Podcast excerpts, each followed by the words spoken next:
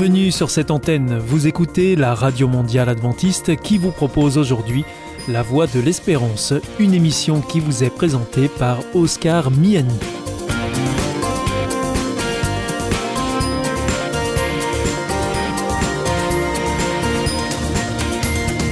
C'est avec grand plaisir que je vous retrouve sur notre antenne. Encore une fois, soyez les bienvenus à l'écoute de La Voix de l'Espérance, notre émission quotidienne de 30 minutes qui vous est présentée par Oscar Miani. Merci de votre fidélité à ce rendez-vous. Je vous rappelle que vous pouvez nous écouter sur cette antenne ou bien en podcast ou encore avec votre téléphone.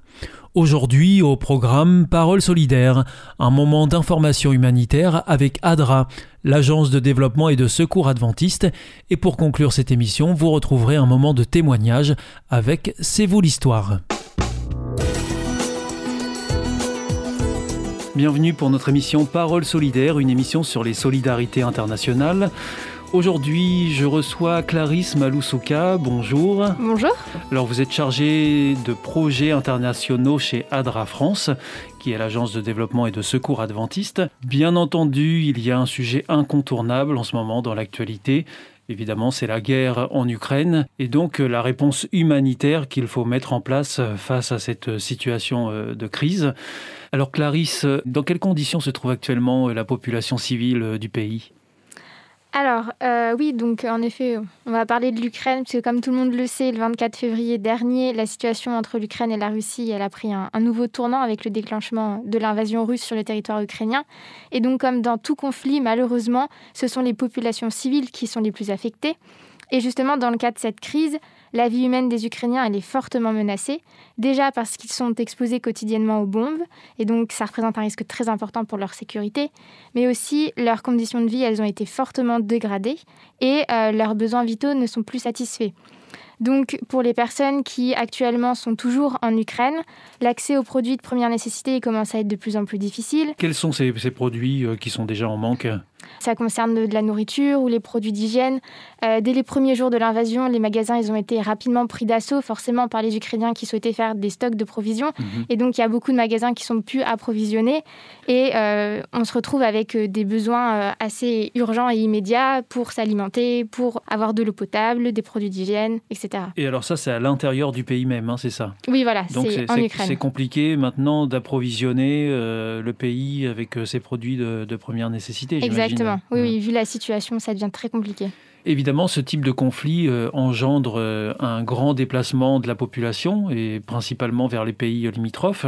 Dans quelles conditions s'opèrent ces, déplacements d'ailleurs? Oui, alors voilà, depuis euh, les premiers jours, il y a eu des dizaines, des centaines de, de milliers d'Ukrainiens qui ont tenté de fuir le pays et donc de trouver refuge dans les pays limitrophes. Alors, d'après les derniers chiffres du Haut Commissariat des Nations Unies pour les réfugiés, il y a déjà plus de 660 000 personnes, principalement des femmes et des enfants, qui ont fui l'Ukraine. Alors ça, c'est valable à, la date où nous enregistrons cette émission et nous sommes euh, le 3 mars. Mais évidemment, la situation euh, risque de continuer à, évoluer. Exactement, la situation évolue tous les jours et les chiffres augmentent continuellement. Donc voilà, euh, la population se, se, rend sur les pays étrangers et souvent dans des conditions très difficiles aussi. Hein voilà, il y a beaucoup de personnes qui euh, ont pris la voiture pour euh, rejoindre la frontière, mais il y a aussi beaucoup de personnes qui n'ont pas cette possibilité et donc qui marchent pendant euh, des dizaines de kilomètres, pendant plusieurs heures dans le froid pour atteindre la frontière. Et donc ils arrivent complètement épuisés et donc il est nécessaire de les prendre très rapidement en charge pour les aider. Et alors, dans quelles conditions se trouvent ces personnes quand elles doivent tout quitter et qu'elles se retrouvent sans rien Comment est-ce qu'elles font pour vivre euh, une fois euh, qu'ils sont partis? Quand elles quittent euh, le territoire, elles emportent très peu de choses. Hein. Souvent, ils arrivent avec une petite valise ou un sac avec quelques effets personnels. Mais donc, ils sont en manque de nourriture, ils sont en manque d'eau potable, ils n'ont pas d'abri pour s'abriter, pour se loger. Peut-être pas d'argent non plus. Exactement. Ou, alors pas beaucoup. Ils ont pris leurs économies, ce qu'ils pouvaient prendre, et puis ils sont partis très rapidement également dans cette situation, il y a des besoins urgents et euh, aussi il faut penser que durant la fuite de ces populations, il y en a beaucoup donc qui marchent plusieurs heures et qui arrivent totalement épuisés. Il y en a même certains qui, au cours de leur fuite, ont pu être blessés et donc euh, lorsqu'ils arrivent euh, aux frontières, il faut aussi les prendre en charge médicalement. Ça veut dire que l'organisation humanitaire internationale est massée aux, frontières? Pour euh, attendre ces, réfugiés ukrainiens? Oui, il y a une très forte mobilisation des ONG et notamment d'ADRA auprès des frontières pour accueillir tous les réfugiés qui affluent dans les pays européens. Donc, euh, vous mentionnez les bureaux d'ADRA qui sont les plus proches et qui sont donc mobilisés. de quelle manière est-ce qu'ils sont mobilisés? Comment est-ce que ça se passe?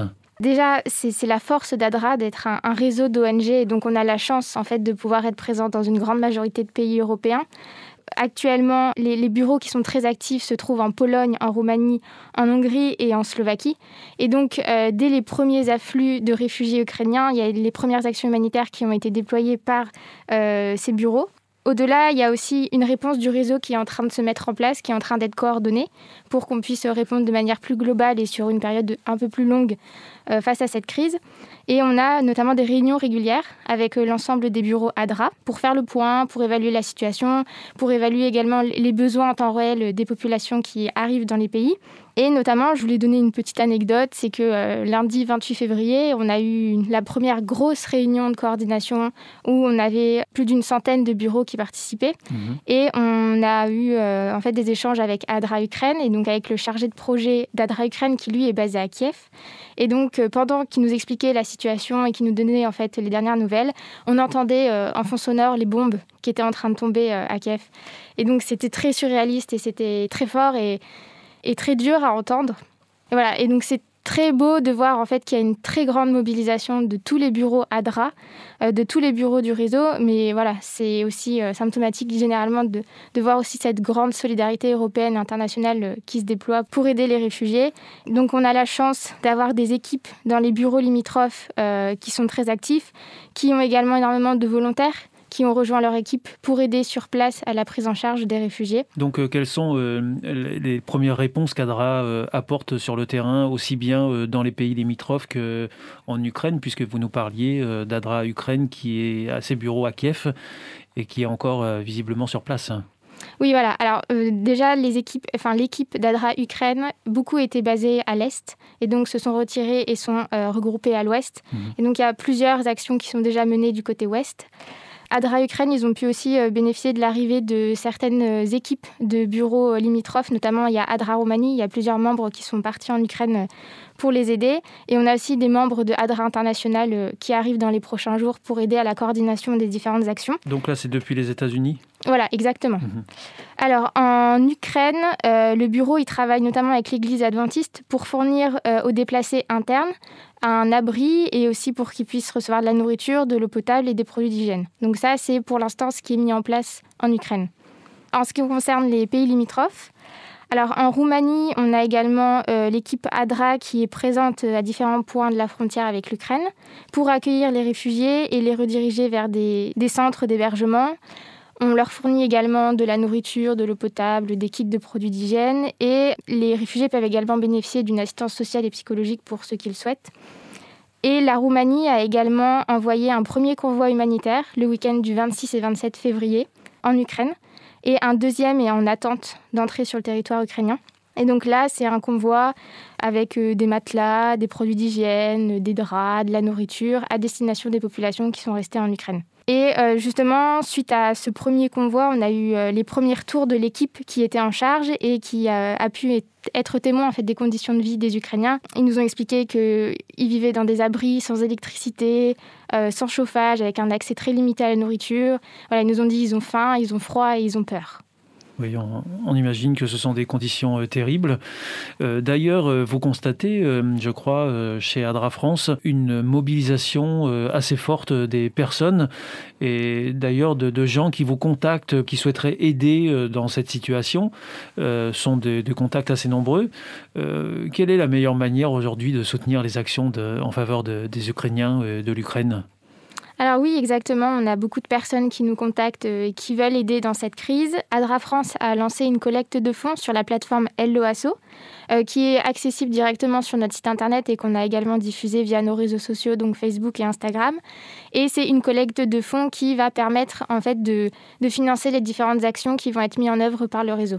Et la meilleure manière d'aider dans cette situation, c'est plutôt de faire un don, euh, plutôt que d'aller euh, en Pologne euh, ou en Ukraine pour aider sur place. la meilleure solution, c'est vraiment de, soutenir de manière financière. Oui, voilà, parce que c'est plus simple après de pouvoir envoyer l'argent, que ce soit en Ukraine ou dans les pays limitrophes, pour permettre après de mettre en place les actions d'un point de vue logistique et aussi d'un point de vue au niveau de l'impact. Ce sera donc beaucoup plus efficace. Alors donc, euh, on peut faire ce don en ligne, j'imagine, depuis votre site internet adra.fr, c'est ça? Exactement, oui. Et on peut aussi retrouver sur votre site internet des témoignages euh, liés à cette situation et puis aussi euh, des informations qui peuvent euh, aussi euh, expliquer et dire quels sont les besoins actuellement dans, dans, cette crise. Clarisse Maloussouka, nous arrivons à la fin de cette émission. C'était Parole solidaire. Nous étions aujourd'hui occupés à parler de la situation en Ukraine, de cette guerre entre la Russie et l'Ukraine. Merci beaucoup, à bientôt. Merci. Au revoir. Au revoir.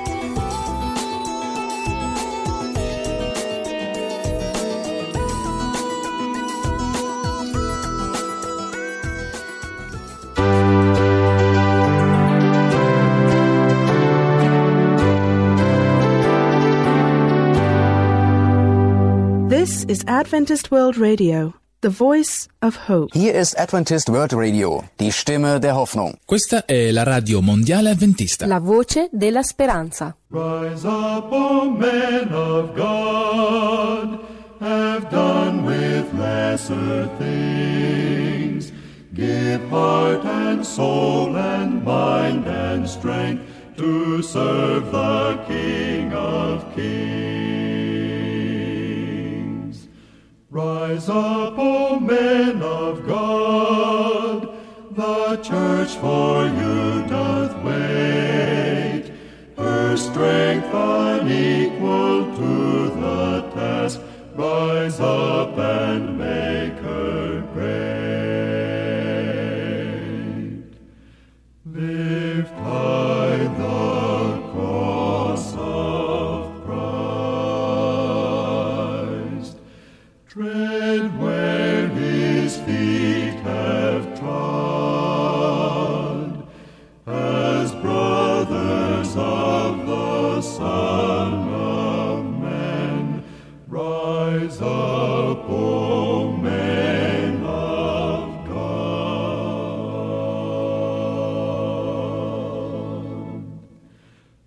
eyes upon me.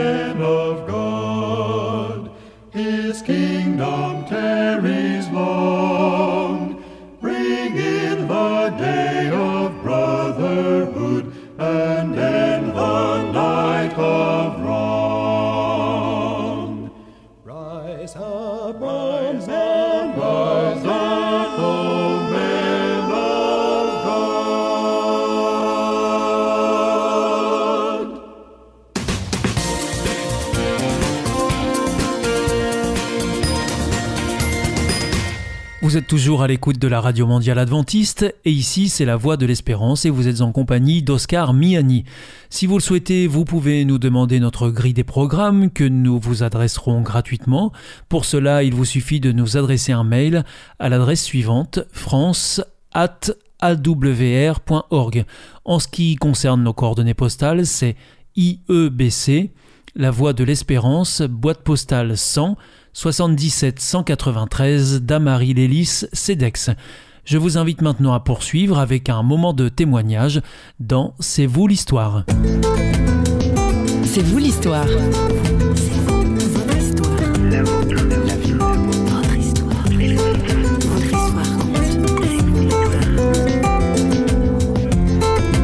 Euh, moi, je parle de la révolution qui a commencé il y a 2000 ans. C'est la révolution d'amour. L'amour de Dieu manifesté en un homme qui s'appelle Jésus est venu sur cette terre. Et donc voilà, pour quelqu'un comme moi, ça a été euh, euh, quelque chose de, une œuvre libératrice qui a été libératrice, qui a été extraordinaire pour mon cœur et pour ma vie. Et donc voilà, c'est cette révolution que je clame. C'est une révolution d'amour. Hein. Un des dignes représentants de cet art musical, c'est Manu Bolomik. Originaire de Yaoundé, capitale du Cameroun, Manu porte une double casquette, celle de rappeur, avec trois albums à son actif, Fantastique, Au Maximum et Révolution. Mais il est aussi l'un des pasteurs du Phare, une grande église évangélique du sud-ouest de la France. François Sergi l'a rencontré. Le rap, Manu est tombé de quand il était petit.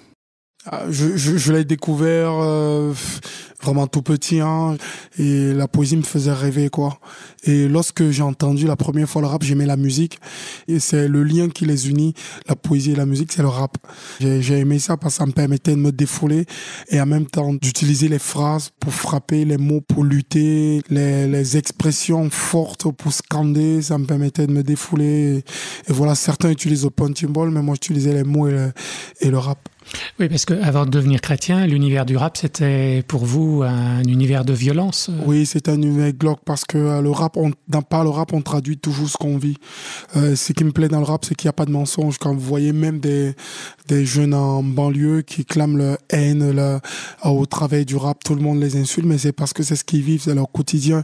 Ils s'expriment, ils nous donnent un message. Pas que je suis d'accord avec ça, mais je suis pas du tout d'accord, mais, mais ils s'expriment, quoi. Et donc, pour moi, le rap, ça me permettait de m'exprimer parce que j'ai vécu dans un univers très difficile, quoi. Et donc, c'est, c'est, le rap est un moyen d'expression, quoi. Notre invité est né au Cameroun dans un ghetto de la capitale. Né, écrit-il, avec un lourd fardeau sur les épaules. Ah, et pourquoi donc? Oui, je suis né avec un lourd fardeau parce que ma mère m'a eu à 17 ans et déjà tout petit, euh, je voyais que euh, l'expression des autres me prouvait que j'étais un problème parce qu'elle a tout arrêté, ses études, euh, elle a été une grande déception pour mon grand-père. Donc même petit dans les mots, les paroles, même quand les adultes s'expriment, ils pensent que les enfants ne, ne, ne, ne- ne comprennent pas. Oh, étant enfant, on comprend tout, on saisit tout, on sait ce qui se passe. Vous vous êtes pas laissé abattre, mais vous êtes accroché et vous êtes investi dans l'école. Vous avez très vite compris que apprendre, c'était très important. Oui, j'ai compris qu'apprendre c'était très important. J'ai essayé de m'accrocher à ce que je pouvais trouver euh, dans si si si je m'étais laissé parce que dans mon univers c'était terrible, hein, c'était violent.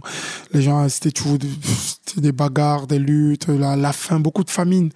Plus tard en grandissant, euh, même en étant euh, euh, voyou, j'étais un voyou qui faisait l'école quoi, mais donc j'avais 12 une double casquette, voyou et collier. Une des causes de votre rébellion, c'est c'est de voir que euh, là où vous étiez, il y avait la misère, la pauvreté, et, euh, et que l'Occident était riche. Il y a une injustice. C'est pas que c'est pas que l'Occident, mais en Afrique vous avez déjà des gens qui sont riches. Hein. Oui. Vous n'avez pas besoin de venir à l'Occident. Lorsque la télé est arrivée, ça a ouvert une fenêtre sur le monde et donc ça a été ça a été plus cruel encore de, de, de regarder la télé. Vous, vous imaginez, vous voyez des gens jouer avec la nourriture à la télé. euh, C'est quoi ce monde-là Donc vous, vous réalisez que vraiment vous êtes en deçà de tout. Donc c'était cruel, c'est dur. Ça, ça amène la rébellion, c'est difficile et c'est compliqué. Voilà. Manu a malgré tout reçu une éducation religieuse, comme on dit. Ma mère m'a m'a dit à l'âge de 12-13 ans, tu vas être catholique. Et donc j'ai essayé d'être d'être catholique, je suis allé me confesser. Je suis prêt, j'ai fait ce qu'il fallait, mais ça n'a pas ça n'a ça n'a pas marché. Donc suite à ça, je me suis dit que Dieu n'existait pas. Je me suis entièrement euh, livré au rap, au monde de la nuit. hein. Je n'étais pas prêt peut-être. Et mo- moi, j'attendais un Dieu qui agit instantanément, qui agit, qui se manifeste, mais je voyais rien arriver. Euh, Mais vous allez passer un deal avec Dieu, c'est ça? Oui, oui, oui, j'avais, j'avais, j'avais dit à Dieu un jour, euh, euh, rends-moi célèbre, rends-moi ceci, permets-moi de réussir, après je te servirai, quoi. J'avais comme une, euh, une faim dans mon cœur, une soif, et euh, j'avais pas trouvé, j'étais pas rassasié, il me quelque, il me manquait Mhm. quelque chose. Et je comprends maintenant les, les paroles de, de, de Pascal qui dit que l'homme a un vide dans son cœur qui a la forme de Dieu. Dieu a répondu. Dieu a répondu à mes prières, oui, mais de manière bizarre quand même, je trouve. Hein. Révolté, rebelle, son étiquette d'enfant non désiré colle à son mal-être. Manu multiplie les bêtises et les actes de violence. Au lycée, il fait le mur. En allant faire le mur, on est passé euh, derrière le bureau du proviseur qui a envoyé le, le surveillant faire le tour. Et nous attendait. Les autres, ils ont sauté. Moi, je suis arrivé en dernier. Et euh, le surveillant m'a attrapé. Et donc, je me suis battu avec lui. Et quand j'ai vu que le proviseur nous regardait, j'ai arrêté. Le proviseur m'a exclu du lycée le jour. Et donc, euh, sur la route du retour, je me suis dit, euh, euh, alors que tu étais voyou et il te restait encore l'école, maintenant tu viens de tout perdre. La seule chose que tu pouvais faire de bien, tu l'as encore loupé. Et donc, je me suis rappelé que quand même dans le milieu des boîtes, il y avait un, il y avait un ami qui n'était plus allé en boîte de nuit parce que il avait rencontré Jésus. Il me parlait tout le temps de ça. Quand je lui ai raconté, il m'a dit ton cas est très lourd. Et il m'a dit, mais est-ce que tu veux faire l'expérience de la prière? Moi, je lui ai oui, oui, oui. J'ai pas fait grand-chose. J'ai dit, si tu existes, pardonne mes péchés, viens dans mon cœur et, et change ma vie. euh, une paix extraordinaire, instantanément remplie, mais une paix... euh, j'étais, j'étais pardonné, je me suis senti libéré, mais d'un fardeau, mais une paix. J'avais l'impression que tout ce que je cherchais avait trouvé sa solution ce jour-là. J'avais m'oublié que j'étais, j'avais été exclu de l'école. J'ai longé les murs pendant deux semaines et, je me disais, euh, euh, si tu as fait quelque chose d'extraordinaire dans mon cœur, tu as agi pour l'école pour que je sois pas viré. Et donc je me suis dit, mais il faut un miracle. On dit que les voix du Seigneur sont impénétrables, et c'est vrai. Pourquoi Manu a-t-il été entendu? Personne ne le sait. Dieu a décidé de lui montrer qu'il prenait soin de lui de manière concrète. Il ne s'est donc pas retrouvé exclu du lycée. Du coup, je lui ai donné mon cœur. Et suite à ça, j'ai arrêté euh, d'aller en boîte de nuit, j'ai arrêté de me battre, j'ai arrêté cette mauvaise vie, j'ai complètement tout arrêté. Et euh, j'ai arrêté le rap, j'ai tout arrêté. Donc j'ai consacré euh, beaucoup de mois à, connaître qui était Jésus. Et du coup, ça a changé ma façon de vivre et mon cœur.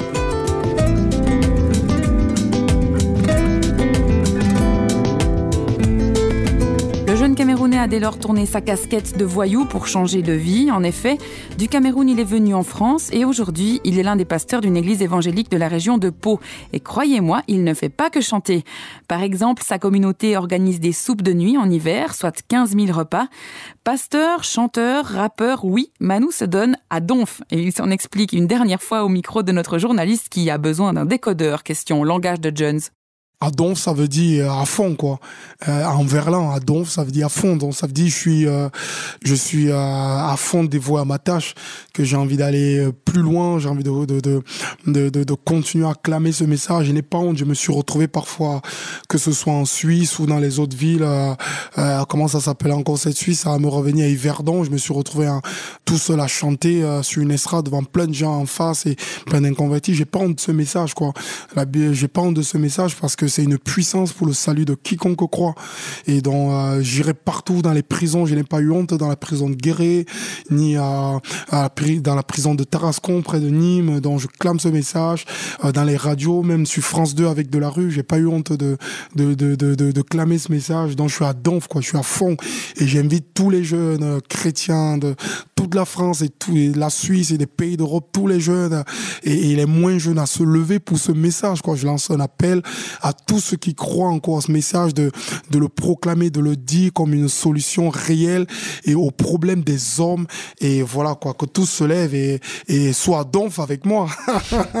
Alors, dernière question, dans l'une de vos chansons euh, de l'album Révolution, vous dites que je ne veux pas changer le système, je veux dire que Jésus t'aime. Mais quand on voit ce qui se passe, est-ce que le système n'aurait pas besoin d'être aussi changé? Oui, le système a, a besoin d'être changé. C'est dans l'album Fantastique, hein, Pardon, dans le premier album. C'est dans, c'est dans l'album Fantastique. Fantastique. Tout le monde veut changer le système. Comment le, Parce que parce que tout, système peut être changé tout le monde croit que euh, que c'est pas le changement de système que la France ira mieux. Je pense que la, la démocratie et, et, et la politique et, et, la gestion des hommes, l'économie, la gestion des, des ressources d'un pays peut améliorer le quotidien des hommes, mais il ne peut pas les changer parce que l'homme est, mar- est malade du cœur. L'homme, c'est, c'est du cœur que viennent les mauvaises pensées, c'est du cœur que viennent les divorces, c'est du cœur de l'homme que viennent la haine, c'est du cœur de l'homme que viennent les guerres. C'est le cœur qui a besoin d'être changé. C'est pour ça que je C'est ça dis, qu'il faut cibler. c'est ça qu'il faut cibler. Et c'est le changement de chacun des hommes qui feront en sorte que la société deviendra meilleure. Imaginez, s'il y a plus un qui grille, beaucoup qui grille les feux, s'il y a, plus beaucoup qui volent, s'il y a plus beaucoup qui trichent, s'il y a plus beaucoup qui tuent, s'il n'y a plus beaucoup qui trompent leurs femmes et qui divorcent, vous pensez que le, le, le, le mal, il y aurait encore besoin de loi? Je ne pense pas. Je pense que c'est le cœur de l'homme. C'est pour cela que je n'ai pas envie, premièrement, de changer le système. On peut le changer. Beaucoup ont essayé depuis des siècles. J'ai envie que le cœur de soit changé. C'est pour ça que j'ai envie de lui dire que Jésus l'aime. C'est la révolution de l'amour. Alléluia. Amen. On n'a bien sûr pas fait le tour de son histoire. Aussi, pour la compléter, n'hésitez pas à vous procurer son livre témoignage, La révolution du pasteur rappeur, un entretien qu'il a accordé au journaliste Paul Holot, paru aux éditions Première Partie. Au revoir et à bientôt dans C'est vous l'histoire, une émission signée Radio Réveil. Ciao